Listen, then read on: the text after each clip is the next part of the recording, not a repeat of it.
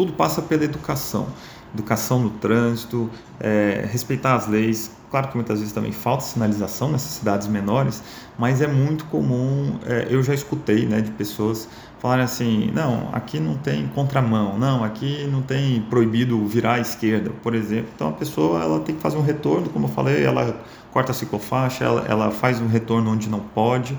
E isso, inicialmente ela acha que ela está levando uma vantagem, que não tem problema algum, mas muitos acidentes acontecem por conta dessa falta de respeito às leis ou prestar atenção também na sinalização. Quer acrescentar alguma coisa, doutor? Não, acho que é bem isso mesmo.